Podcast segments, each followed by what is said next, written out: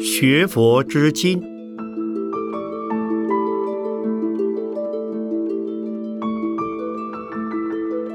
圣严法师著。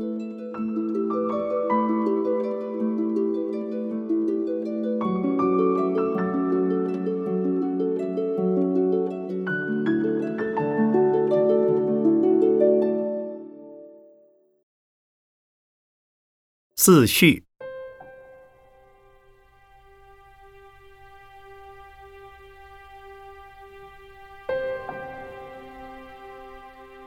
这是一本新书，是从什么是佛教、佛教实用法、璎珞的三本旧书中选集而成，也就意味着这是那三本书的精华。那三本书。分别出版于一九六四年及一九六八年。那些文章写成于山中演观及禁足期间。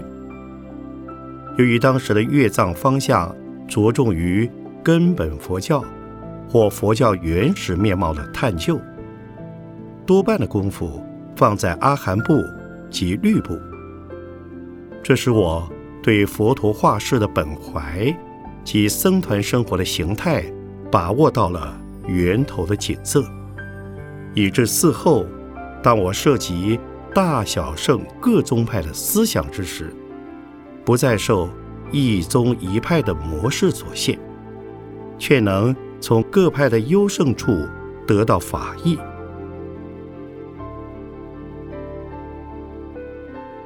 个人虽不敢说这二十年来在法门中有了多少进步，然在不断的努力于修学佛法的过程中，也不断的修正了自己的角度、立场，未尝稍变。表达的方式，则自觉有了若干程度的调整。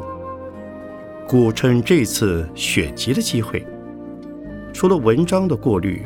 在文字上也略有精简，并且给神通的境界与功用、神鬼的种类、佛教的道场名称等篇附加了许多条注释。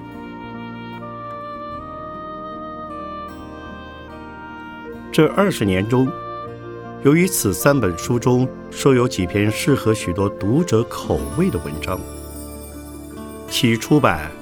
又仅印了一千册，故曾一再被人问及何时再版。也曾由城隍彩云居士将其中的两本，分别于一九七九年及一九八一年各印了一千册，分赠结缘。有以原收于璎珞中的《怎样做一个居士》，怎样修持解脱道。为什么要做佛事的三篇？本来就是为了单行大量印发的小册而写，在国内及香港、新马各地流通较多。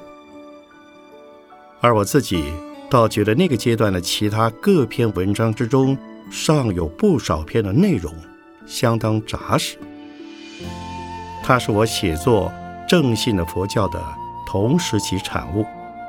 也是为了相同的目的而写，只是更加专题化、更加深入了而已。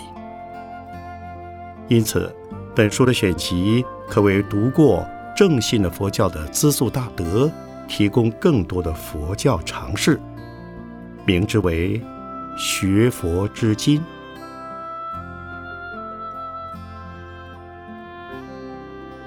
一九八五年十月十三日。去于台北北投龙禅寺。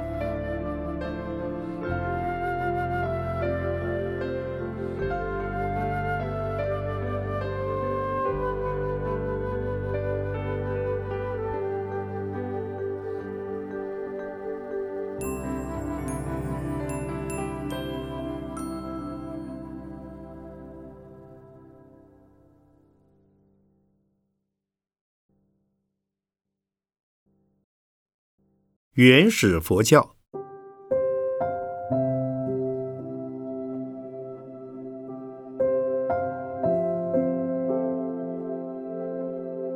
对于佛教思想史的分歧法，近代的学者之间有着各种不同的看法。不过一般来说，可以分作两大类：佛陀时代的称为基础的佛教，佛陀以后的称为发展的佛教。基础的佛教可以称为原始的，发展的佛教则又分为第一期。小乘部派佛教及第二期大乘宗派佛教。小乘的思想着重出家僧团在注解释义方面的努力，大乘的思想则重于佛陀本怀在精神理想方面的发挥。但此二者的渊源均不出乎原始佛教思想的延伸。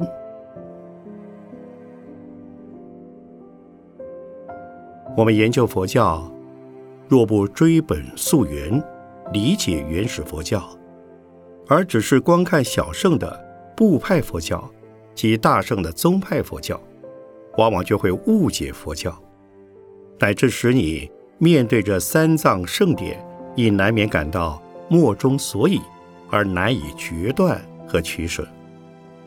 这就是因为发展的佛教之中，均以多多少少。加入了历代古人的思想，以及各个时代环境中的特殊成分。因此，唯有研究了原始佛教，才能真正了解佛教的根本精神。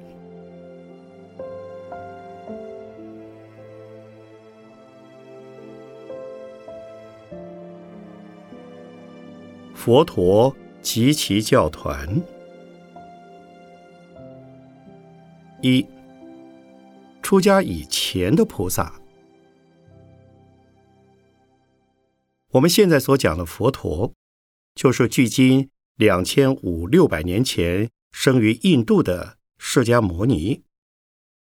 佛陀是由行了菩萨道而完成的，尚未成佛的佛，通常称为菩萨。此处是指释迦佛的最后身菩萨。出家之前的菩萨，乃是一般人格凡夫的榜样。身为太子，享尽人间一切富贵尊荣，这是人间福报的模范。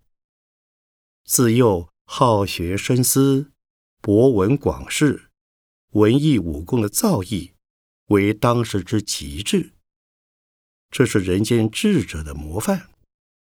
视父母以孝敬。续妻生子亦如常人，这是人间伦理的榜样。由此可见，成佛的基础先要具备一般人格的条件。二，由苦行至成佛。这一阶段的世尊是从一般宗教的信仰和实践。而转为独创思想的过程。他由二十九岁出家，苦行六年，至三十五岁成道。最初修学印度神教的法门，信仰梵天，修禅定，习苦行，由信起修，修禅定，而达到最高禅境的非想非非想处定。继之，修苦行，持外道戒六年，日食一麻以为生命，行销鼓励而不退心。这却是一般宗教徒的最佳榜样了。修禅定乃是印度传统的宗教行持法，修苦行戒则为印度当时。反传统的新兴宗教行持法，世尊的学习过程是沿着历史的轨迹进入新的天地。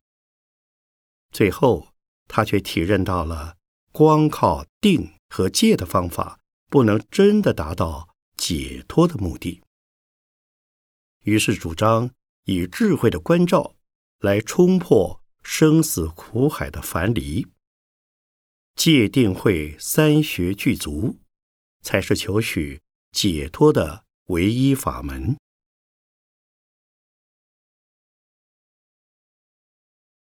低级的宗教止于盲目的信仰，高级的宗教则在信仰之后必进而修行。世尊是由一般的高级宗教之中信行而来，并非否定了一般的宗教而独创佛教，乃是透过一般宗教的信仰和实践而另设佛教。佛教的尊贵和崇高，即在于此。既能肯定一般宗教的价值，又需以智慧的抉择对之做理性的考察。不像一般的宗教，仅鼓舞人们去服从神的权威，而不许用历史的方法及科学的角度对他们的神做理性的考察。因此，一般宗教的实践止于戒和定；佛教的实践则于戒定之上增加智慧。所以，世尊是一般宗教徒的最佳榜样。他是超越了一般宗教而始创了佛教。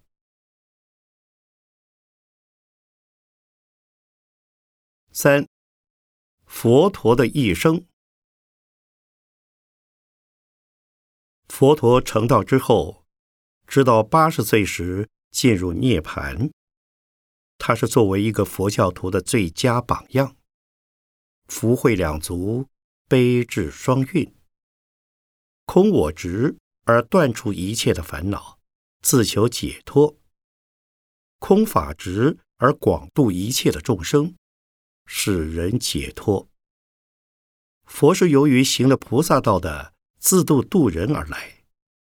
成佛之后的世尊，虽已功圆果满，但仍不放弃任何一个说法度人的机会。他以深邃的智慧，配合和平中道的态度，发挥利益众生的精神。他没有作为领袖的希望，由弟子们。自然形成的僧团，却在无形中以佛陀作为最高的中心。他不主张以神异怪诞之术作为弘化的手段。佛的神通境界也非任何一人所能企及。他从来不会以权威者自居。佛的言行却为千年万世之所仰止。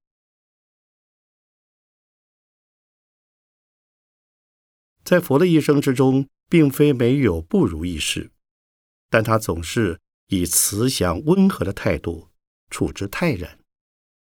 他的悲心愿力之伟大坚强，却又不是任何一位宗教家所能比拟。和平中正而刚毅不屈，成了佛的世尊，绝不是以此而想求得什么，乃是以身示范。作为弟子们的榜样而已。人若能与世尊一样之时，他也必已成佛了。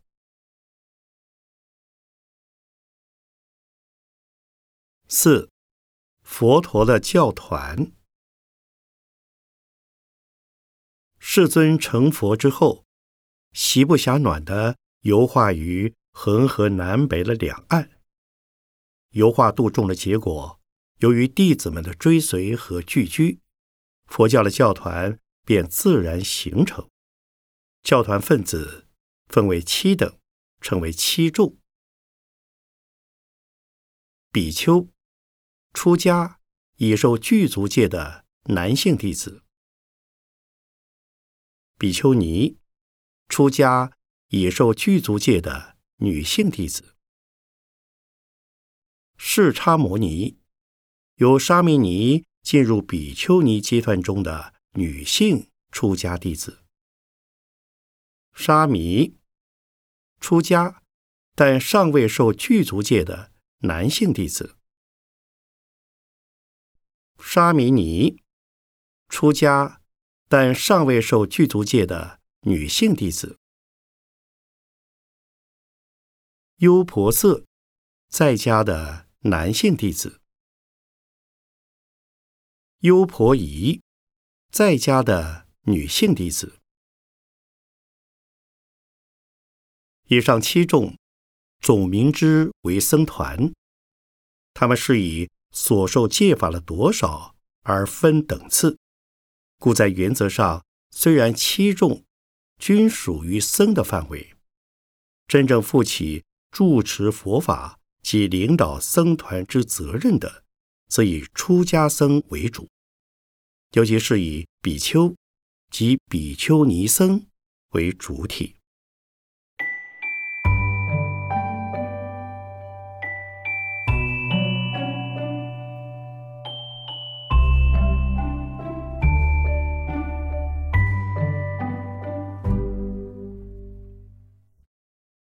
原始佛教的。教团生活，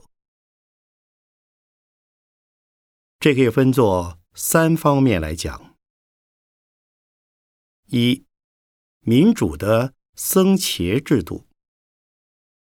此所谓僧伽，就是教团，就是僧的音译的全音。从佛陀的教团之中，最能看出佛陀是主张民主制度的一位先驱。现举四点如下：律仪是由于大众的要求而制。佛成道后的第一年，就度了好多弟子出家。在最初五年，没有制定戒律的条文，舍利佛尊者请佛预先制定戒律。世尊却回说：“舍利弗，我此众境未有未曾有的恶法。我此众中最小者得须陀环，小圣出国。诸佛如来不以未有漏的恶法而为弟子结界。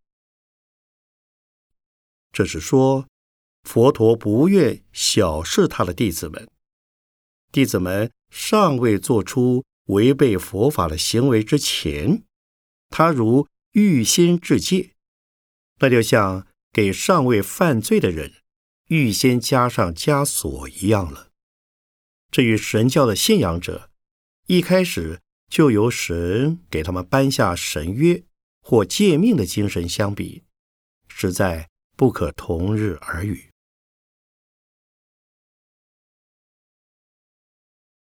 佛陀成道后第五年，最初有弟子行了恶法，佛在大众的要求之下，便开始为僧团制戒。纵然如此，佛所制的戒律也非一成不变的。若由于实际的需要，在大众僧的要求议定之下，仍可请求修正，而且可以再三再四的修正。例如比丘戒中的，若比丘与女人说法过五六语，除有志男子不一提这条戒，前后一共修正了十一次之多。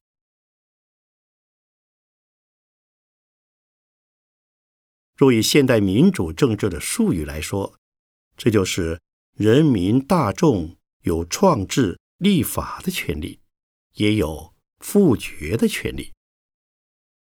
宪法是由全民的意见所制定，行使之时则由总统公布之。戒律是由僧义而制，佛陀不过是顺从僧义而将之公布实行。可见佛教的民主制度早在两千五六百年之前，已在印度实行了。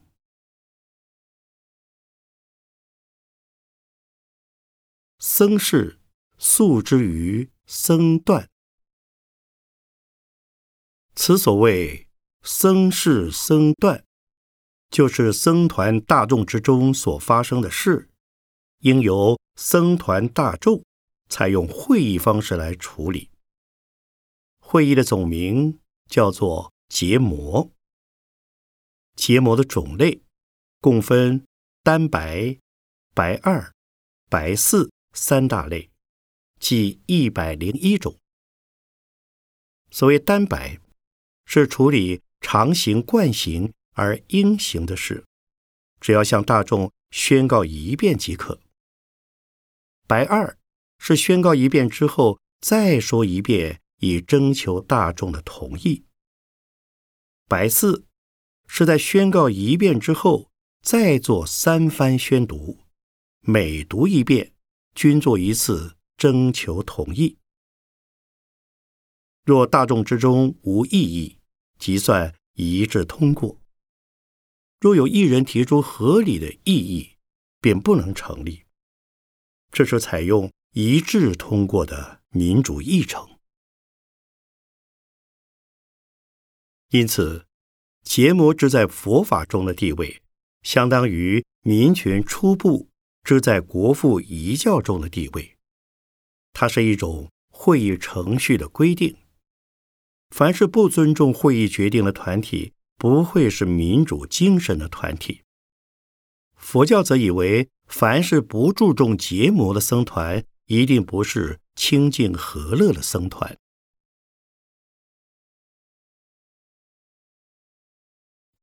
僧权的取舍及其资格。佛教的僧团是民主的，但是在民主的精神下，必有资格的限定、权利的享受及义务的遵守，均有分际。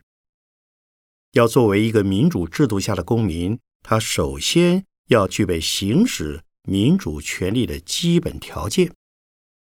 年龄太小、智力太低，或者违反了国法的人，便不能行使民权。因此，沙弥不能参加比丘的结魔。比丘戒腊在五下以上，时可作为人师；比丘戒腊在十下以上，时可度沙弥出家。若不自知佛法和戒律的持犯者，虽百下比丘，也无行使僧权的资格。若自己严重的违犯了戒法，应即接受大众的制裁，而放弃一切僧权，直到受制裁的时限届满，再行恢复僧权。也有极严重者，褫夺僧权以至终身的，那叫做波罗夷。僧中执事的选举与罢免，就是根据这种僧权资格的标准。而决定取舍。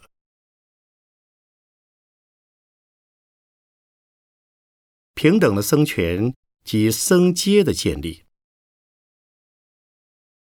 民主的社会必然要以平等的权益作为民主建设的基础。所谓平等，是基于同等的地位、同等的人格、同等的机会而建立个人的事功。这是立足点的平等，人人都有同等的地位、人格和机会，但由于个人天赋资质及后天勤惰之不同，以及晋升的先后和对环境抉择与适应之不同，人与人之间即产生了社会地位的尊卑、伦理辈分的长幼、因缘际遇的悬殊。所以，健全的民主社会，并不是要把全部的阶级一律铲平。在佛教的僧团中，长幼有序，尊卑有次，条理井然。以全体佛弟子来说，所受的戒别越高，地位便越高；以同一种界别来说，受戒的时间越早，地位便越尊，乃至先后相差日光移动的一根针影。但是佛教的戒律不是机械性的，是有伸缩性的。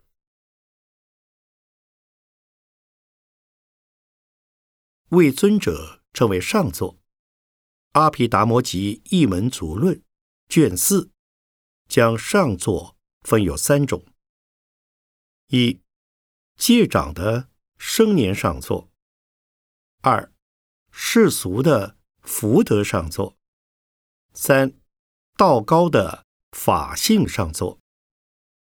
此三种上座均受尊敬，但以生年上座。及法性上座为准。如果戒腊虽长而无至愚钝，则应尊敬法性上座。所以律中规定，如果戒年前者有德多智，戒年高者愚钝无智，应以无智者亲近有德者。除了不理其足，一切。当如弟子事师。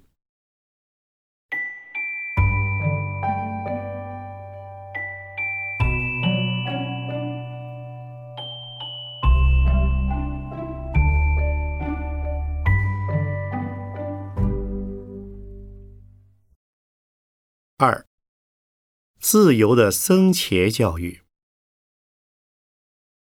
我曾在《正信的佛教》最后一节中说过。在根本佛教的教团社会，乃是彻底的无政府主义，并没有主从及隶属的分线。大家在佛法的原则之下，人人平等，在佛法的范围之内，人人自主、自由做主。所以，纵然是创立佛教的释迦世尊，到了将入涅盘时，还对。阿难尊者说：“如来不言我持于众，我摄于众。”这是充分的表明了佛教是自由思想及自由生活的实行者。现在列举五点如下：有僧团的实职而无固定的建制。出家的弟子们最初并无寺院可居，他们如闲云野鹤，日中一时，树下一宿，托钵乞化千家饭，身披粪扫百纳衣。他们追随佛陀周游弘化，或者离佛独行，各化一方。佛陀绝不像后代寺院的住持们。要为大众的衣食张罗，但是他们每到一处，纵然临时洗脚，也要为他们自己划定一个范围，称为结界。凡在这个范围内的出家人，便自然的成为一个僧团，要一同诵戒，一同举行结魔会议。任何人要离开甲地去乙地时，均可自由做主。到了后来，虽有了僧舍的建立以及寺院的出现，但仍流行着这样的一句话：“千年的常住，云水的僧；寺院永属十方的僧人，可以自由自在的来往于十方的寺院之间。这实在是自由生活的最可爱之处了。”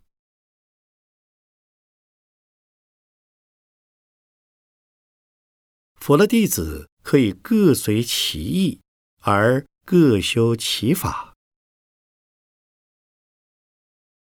佛是就近圆满了的完人，但他对于弟子们的修学指导绝不做硬性的规定。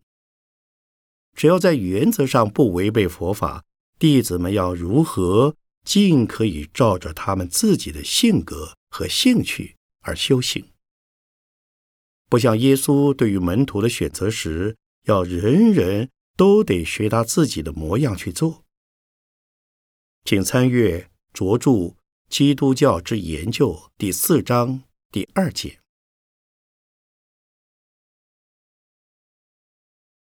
因此，我们通常知道，佛的十大弟子。各有一门专长，又在《杂阿含经》卷十六中举出了佛的十三位大弟子，他们各有一种第一的特殊性格，也各有他们共同修学的伴侣。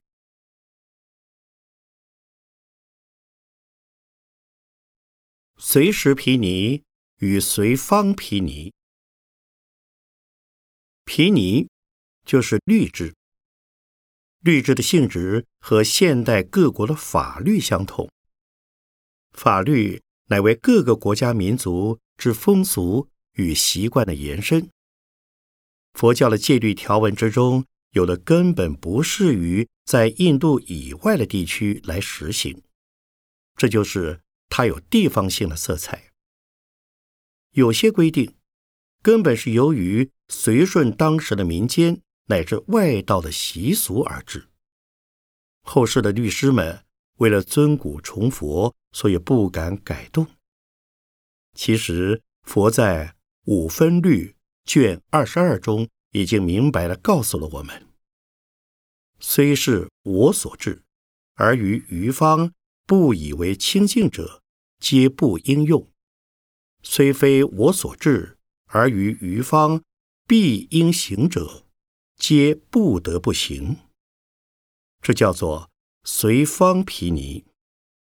根据随方而变的原则，字义可以随着时代的不同而做适应性的求变，仍为佛所许可。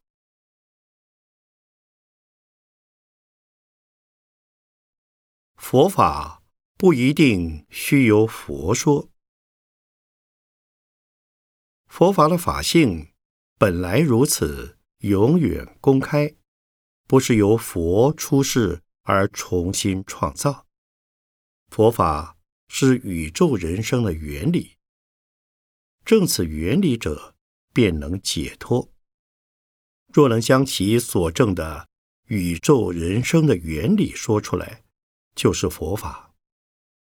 若其所证的程度与世尊相同，他便是佛。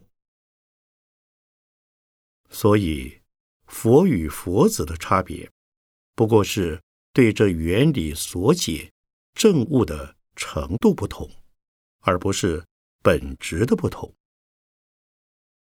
证得一分原理，便是理解一分佛法。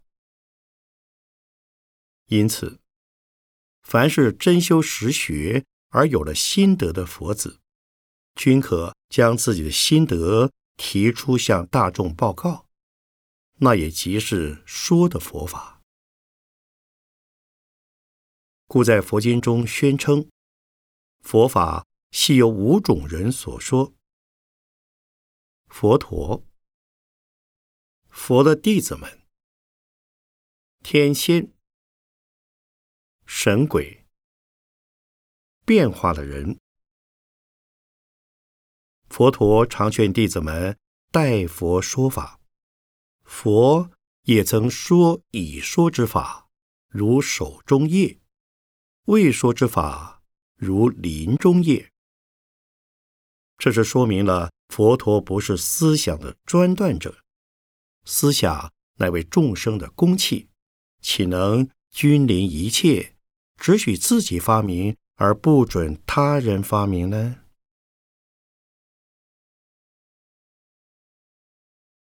依法不依人。由于主张佛法不一定需由佛说，进一步就建立一个观念：不得以人废言。恶人说的好话，恶人虽不可取，他所说的好话仍应受到重视。同时，也要废除思想上的偶像崇拜。佛陀所说的正法固然要信受奉行。如果有人假托佛陀之名而说的邪法，我们却不能因了佛陀的名而接受它。再者，佛陀主张弟子们应当依他所说的法去实行，便得解脱。如果仅仅以亲近瞻礼佛陀的身相，那是无大用处的。故在四十二章经中说。弟子去，离无数千里，意念无界，必得道。在无左侧，意在邪，终不得道。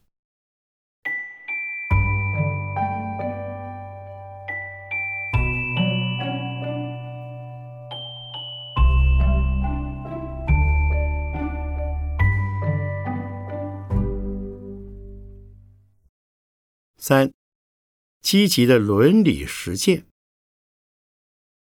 此所谓伦理，就是道德律。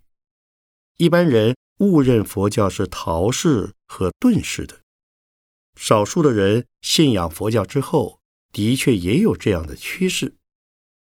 所谓看破了，放下了，一了百了，逃之夭夭。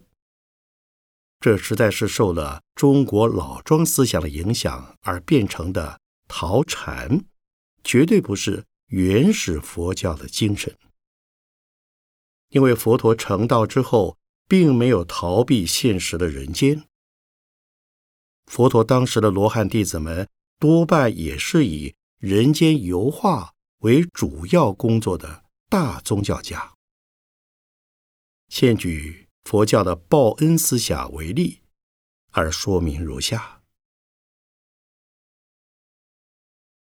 佛教是报恩主义的宗教，上求佛道，下化众生，终于人间相处。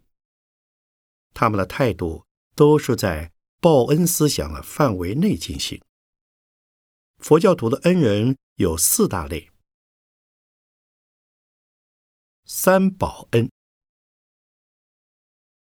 由于三宝的接引开启，而知信佛学佛；由于法宝的信受奉行，而有解脱乃至成佛的可能；由于佛宝的慈悲，将他经历的三大阿僧祇劫以来而悟得的法宝宣说出来，我们才有成佛的方法。可信可学，所以三宝对我们有无上的恩德。父母恩，母有怀胎生育之苦，父有抚养教育之劳。我们自从哇哇坠地儿子长大成人，不知要花费父母的。多少心血？最低限度，我们知有这个身体是来自父母的遗传。平常人送我们一些身外之物，我们也要感恩图报。何况父母是送了我们一个身体呢？平常人救助我们于命危之际，也觉得是恩同再造的父母。那么。真正的生身父母，该有多大的恩德了？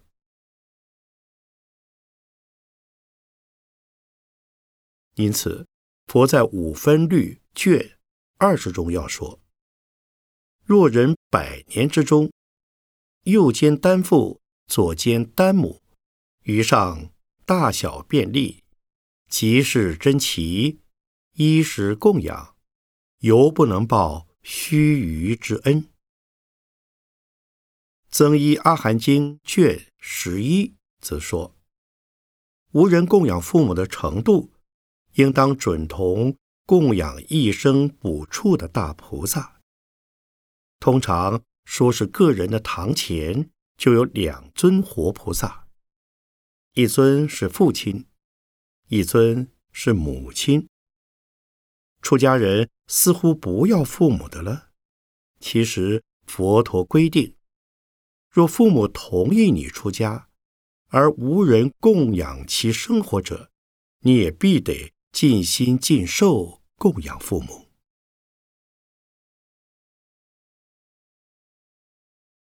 国家恩，由于国家的国防设施，我们可以不受外强的侵扰；由于国家的法律保障，我们可以不受盗贼及恶人的损害；由于国家的政治制度，我们可以同舟共济而国泰民安。所以，我们要爱护国家，报效国家。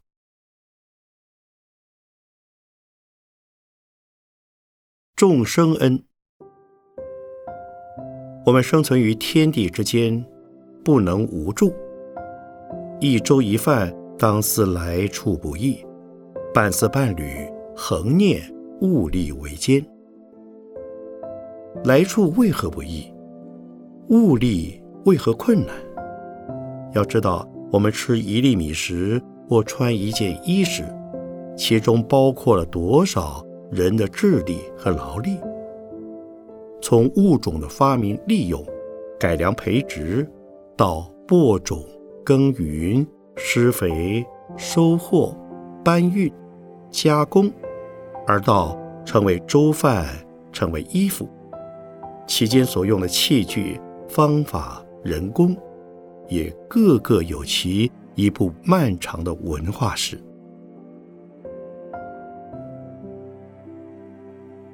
可见，当我们得到一粥一饭与半丝半缕的时候，该是承受了多少人的智力和劳力所赐予的大恩大德了。因而，我们将自己贡献给社会的大众，为的是要报恩，而非施恩。